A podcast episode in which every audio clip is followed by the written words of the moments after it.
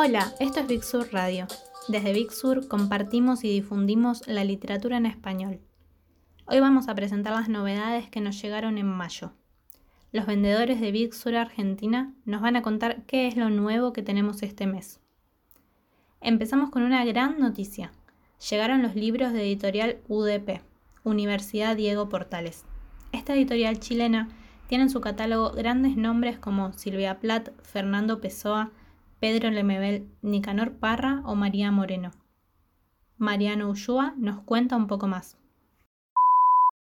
Hola, hoy les voy a hablar acerca del servicio de novedades de mayo, del mes de mayo, que contiene seis publicaciones de las ediciones de la Universidad Diego Portales de Chile.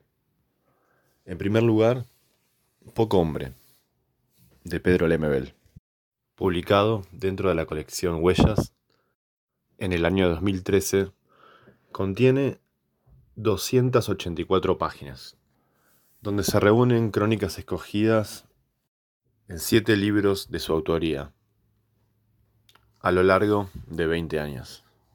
En estas crónicas se puede ver la disputa que más le interesa al MBL, o sea, la disputa entre la cultura oral y la cultura escrita. Para este artista local, leer y escribir es, no es tanto un instrumento de conocimiento, sino más bien un instrumento de poder. La publicación está compuesta de cinco capítulos que no son cronológicos. Estas aguas fuertes abordan las temáticas de la política, el sexo, la ciudad, la tensión social, todos temas donde Lemebel estuvo participando comprometidamente. Un compromiso que abarca hasta los márgenes de nuestra cultura. También recibimos el poemario de Raúl Zurita, Purgatorio. Ese poemario es de 2007. Hay que destacar el tamaño de la publicación, de unos 18 centímetros por 26, que realmente hacen una lectura muy afable, muy interesante eh, cómo está diagramado también. Este texto es un clásico dentro de la obra de Zurita y vamos a encontrar cierto mesianismo negativo en su, en su poética. Es algo patente en la obra de Zurita. También incluye La Vida Nueva, que es un pequeño libro que está compuesto de gráficos de electrocardiogramas diagramado en infierno, purgatorio y paraíso. Como es clásico en las obras de él, las partes gráficas son muy importantes. En este caso, eh, la editorial Diego Portales lo, ha hecho muy, muy interesante este, este gráfico a todo color. Otro poemario que estamos lanzando en este mes es un clásico de Nicanor Parra, Poemas y Antepoemas de 1954. 103 páginas, el tamaño también, como el de Zurita, es de 26 por 18, muy acertado para este tipo de textos. La obra de Parra es extensamente conocida y bueno, en estos poemas conocemos al autor por este provincianismo universal que se destaca en cada uno de sus poemas. Otro libro que también estamos sacando este mes en la colección Vidas Lejanas es un libro de Fernando Pessoa llamado Papeles Personales. Es una selección, traducción y prologado por Adán Méndez Rosas, un académico y escritor chileno. Estos papeles fueron recogidos del famoso baúl que se encontró en 1969 donde todavía se están clasificando los papeles que fueron encontrados ahí, muchos de ellos papeles sueltos en servilletas, en, dorsos de, boletas. Eh. Así que estos papeles están fechados entre 1904 y 1935, año de la muerte de Pessoa. Está compuesto por textos fechados y textos sin fecha. Estos textos sin fecha realmente son, son un hallazgo porque son anotaciones, cuestiones que no, no, están acabadas, pero realmente son muy interesantes eh, teniendo en cuenta la obra de Pessoa. ¿no? El prólogo y presentación de Adam Méndez es muy, muy interesante. Contiene una cantidad de datos acerca de la vida y, la obra de Pessoa que ayudan mucho a comprender la estética de este escritor portugués en la misma colección, Vidas Ajenas.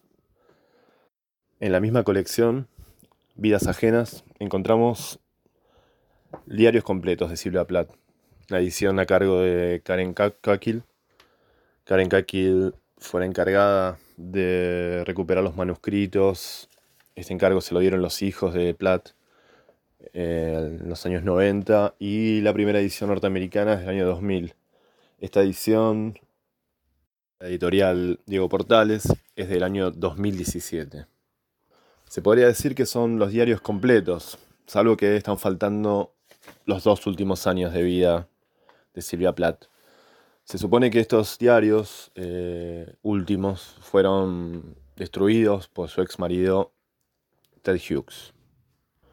Entonces estos diarios abarcan toda la vida adulta de, de Platt desde el año 1950 hasta 1962.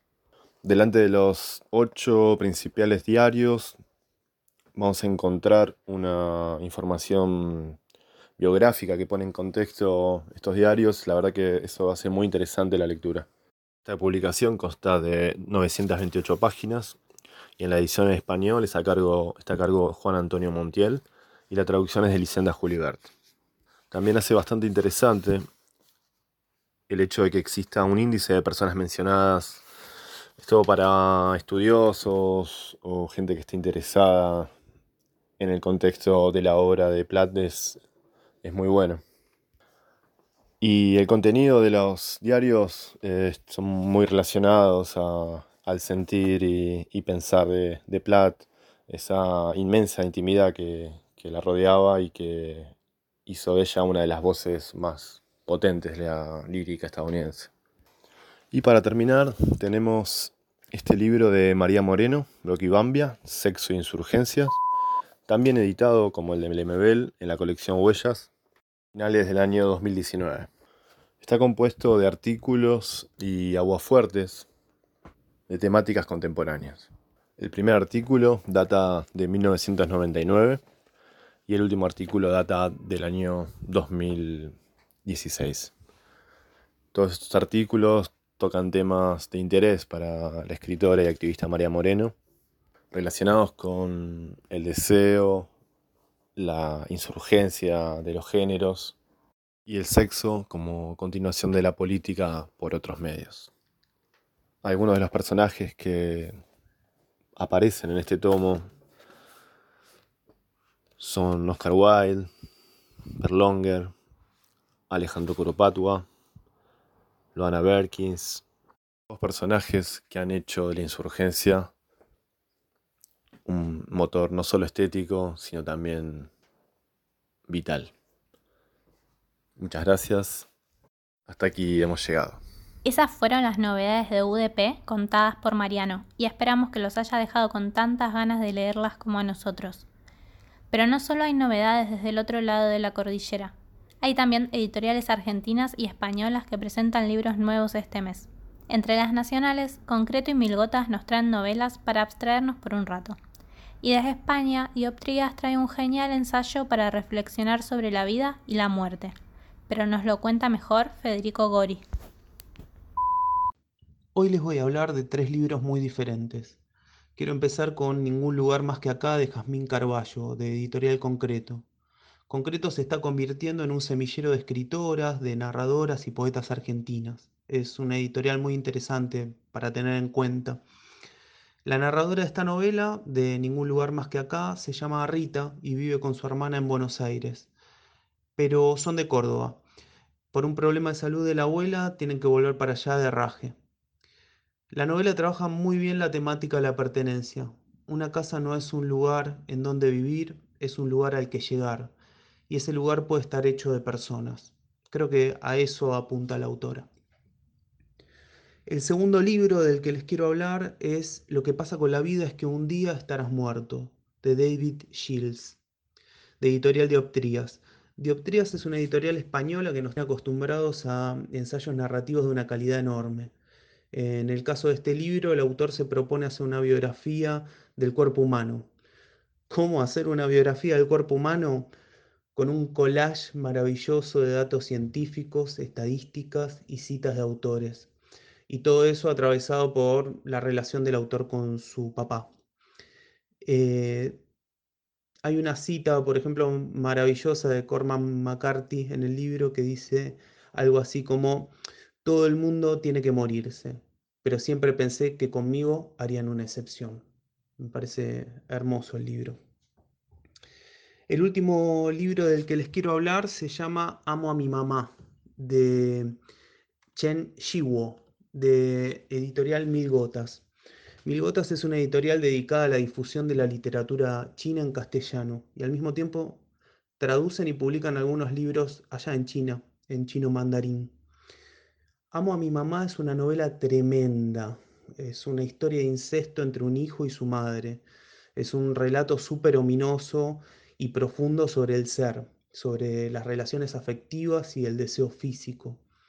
Este libro fue prohibido en China, eh, como muchas cosas, y el autor tiene una prosa exquisita que te transporta. Eh, es un libro que es malo para los censores y es un libro ideal para los amantes de la buena literatura. Es un librazo. Bueno, hasta acá. Un abrazo. Seguro que ustedes también se quedaron pensando por qué libro empezar a leer, pero sigan atentos porque eso no fue todo.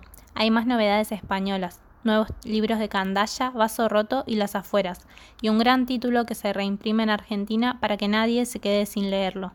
Guido Cervetti nos cuenta un poco más. Hola, en esta ocasión les voy a hablar de cuatro libros. Los cuatro llegaron de España, son de tres editoriales distintas y siento que tienen un, un, hilo en común, que aunque dos libros hablen desde el pasado, uno sobre el futuro y uno hable sobre poesía, los cuatro interpelan la realidad que vivimos hoy de una manera tan contundente que me animo a decir que son fundamentales. Bueno, primero les voy a hablar de Los Golpes de Jan Meckert, una novela editada por Las Afueras, que fue escrita originalmente en 1936, aunque publicada en 1941. Es una novela que transcurre en París en los años 30, pero aunque hayan pasado 90 años, la verdad es que se lee como si estuviese pasando ahora. Es la historia de Félix, un joven de unos veintipico que entra en el mundo laboral, que se enamora, que tiene sueños, em, que se va a vivir con Paulette, su mujer, con la que rápidamente se casa. Em, y cómo esa historia que al principio es naif, risueña, como va contando las costumbres de, de los trabajadores de Francia, el desayuno, la vida en pareja, la familia, un montón de cuestiones cómo de a poco empiezan a aparecer ciertos destellos de violencia. La violencia que ejerce el sistema, la violencia del mundo del trabajo, la violencia de clases, lo que cuesta trascender a nivel sociedad, ser un obrero raso, y cómo toda esa violencia acumulada se traduce en rabia, ira, frustración, y siempre inevitablemente se descarga sobre los más débiles, en este caso las mujeres. Ahora les voy a hablar de Crímenes del Futuro de Juan Soto una novela distópica publicada por Candaya. En esta novela se plantea un futuro que tiene mucho más que ver con el pasado de tristeza, miseria, hambre, guerra, migraciones forzadas, de, que gana siempre la ley del más fuerte, que con el futuro que próspero que nos imaginamos, o por el que lucharon, o por el que se dieron todas esas guerras de las que venimos. Eh, en ese sentido, la novela plantea un escenario en el que ya no hay estados, las multinacionales del ente administran y gobiernan las vidas de la gente, la única ley posible es la ley de mercado, la ley financiera, los precios de los alimentos son impagables. Hay una revolución en ciernes, las ciudades ya no parecen ciudades, parecen campos de batalla, los barrios están divididos en, en, trincheras, y habrá que ver si esta revolución triunfa o se hunde en sus propias mezquindades. En este contexto se narran tres historias. La historia de Julia, una joven que logra salir del campo porque un docente ve futuro en ella y le consigue una beca para ir a estudiar a la, a la universidad y salvarla de un futuro de pobreza y trabajo inevitable, pero que llega a una Madrid completamente devastada. Por otro lado, Margarita, una modelo hermosa, em, deseada por todos, que viaja con Héctor a una isla paradisíaca y desierta para, para hacer un set de fotos y en el que quedan aislados por completo, condenados al olvido. Y ese paraíso terrenal se, se empieza a convertir un empieza a parecer un poco más a un infierno que un paraíso. Y por, por, por último, la vida de Pálida, una chica que inventa una realidad paralela para escapar del horror. En este contexto sea Crímenes del Futuro, que a pesar de ser es una novela distópica y futurista, muchas veces se lee y la leemos en clave de novela histórica. El siguiente libro nos llega de la mano de Vaso Roto Ediciones, una editorial exquisita, la verdad. Es un libro que llama La reparación de la poesía, del poeta irlandés Siam O'Haney, premio Nobel de Literatura en el 95. Em, y reúne las conferencias que dio el poeta en la Universidad de Oxford durante los cinco años en los que fue catedrático. Em, lleva este nombre porque en la primera de las conferencias eh, Haney advierte un carácter reparador en la poesía. Dice que la poesía ayuda, entre otras cosas, a preservar el equilibrio espiritual del mundo y a hacer contrapeso a las fuerzas hostiles y opresivas que lo atraviesan. Y a lo largo del resto de las, de las conferencias va desarrollando este concepto en la obra de distintos poetas como pueden llegar a ser Oscar Wilde, Dylan Thomas, Elizabeth Bishop o Philip Larkin. Así que para conectar con nosotros, con, con el interior y, contrarrestar a la, a la, marea de tiempo que se, que se evapora rápidamente, además de meditar o recurrir a, a distintas técnicas orientales, según Siamuhana, y podemos leer poesía. ¿Y por qué no? Bueno, y para terminar quería hacer un pequeño comentario sobre El Nudo Materno, una novela autobiográfica de Jane Lazarre, publicada también por Las Afueras, como Los Golpes. Eh, que es un libro así para resumir una memoria autobiográfica súper sincera que abarca las distintas facetas o los distintos niveles de la maternidad y de todo lo que eso implica, que en su momento, en 1976, cuando se publicó, fue fuertemente criticada y la autora muy odiada, pero que año tras año la novela fue ganando adeptos hasta convertirse hoy en un clásico porque tiene una mirada completamente actual de lo que sucede con la maternidad. El comentario que quería hacerles es que después del éxito que tuvo la edición española, los editores decidieron imprimir una edición acá en Argentina, por lo tanto hoy el libro ya se consigue en tu librería amiga a un precio mucho más accesible. Así que súper recomendado el nudo materno. Bueno, eso fue todo. Esas fueron las novedades de este mes. Esperamos que los hayan dejado tan entusiasmados como a nosotros. Para despedirnos los dejamos con un audio muy especial, el poema Advertencia al lector de Nicanor Parra en su propia voz. Nos escuchamos pronto.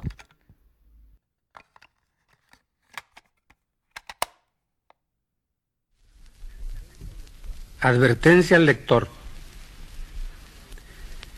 El autor no responde de las molestias que puedan ocasionar sus escritos. Aunque le pese, el lector tendrá que darse siempre por satisfecho. Sabelius, que además de teólogo fue un humorista consumado, después de haber reducido a polvo el dogma de la Santísima Trinidad, ¿respondió acaso de su herejía? Y si llegó a responder, ¿cómo lo hizo? ¿En qué forma descabellada? ¿Basándose en qué cúmulo de contradicciones? Según los doctores de la ley, este libro no debiera publicarse. La palabra arcoíris no aparece en él en ninguna parte, menos aún la palabra dolor, la palabra torcuato. Sillas y mesas sí que figuran a granel, ataúdes útiles de escritorio, lo que me llena de orgullo, porque a mi modo de ver, el cielo se está cayendo a pedazos. Los mortales que hayan leído el Tractatus de Wittgenstein pueden darse con una piedra en el pecho porque es una obra difícil de conseguir. Pero el Círculo de Viena se disolvió hace años. sus miembros se dispersaron sin dejar huella, y yo he decidido declarar la guerra a los Cavalieri de la Luna. Mi poesía puede perfectamente no conducir a ninguna parte. Las risas de este libro son falsas, argumentarán mis detractores. Sus lágrimas artificiales. En vez de suspirar, en estas páginas se bosteza, se patalea como un niño de pecho. El autor se da a entender a estornudos. Conforme, os invito a quemar vuestras naves. Como los fenicios pretendo formarme mi propio alfabeto. ¿A qué molestar al público entonces? se preguntarán los amigos lectores. Si el propio autor empieza por desprestigiar sus escritos, ¿qué podrá esperarse de ellos? Cuidado, yo no desprestigio nada. O mejor dicho, yo exalto mi punto de vista.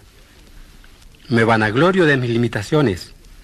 Pongo por las nubes mis creaciones. Los pájaros de Aristófanes enterraban en sus propias cabezas los cadáveres de sus padres. Cada pájaro era un verdadero cementerio volante.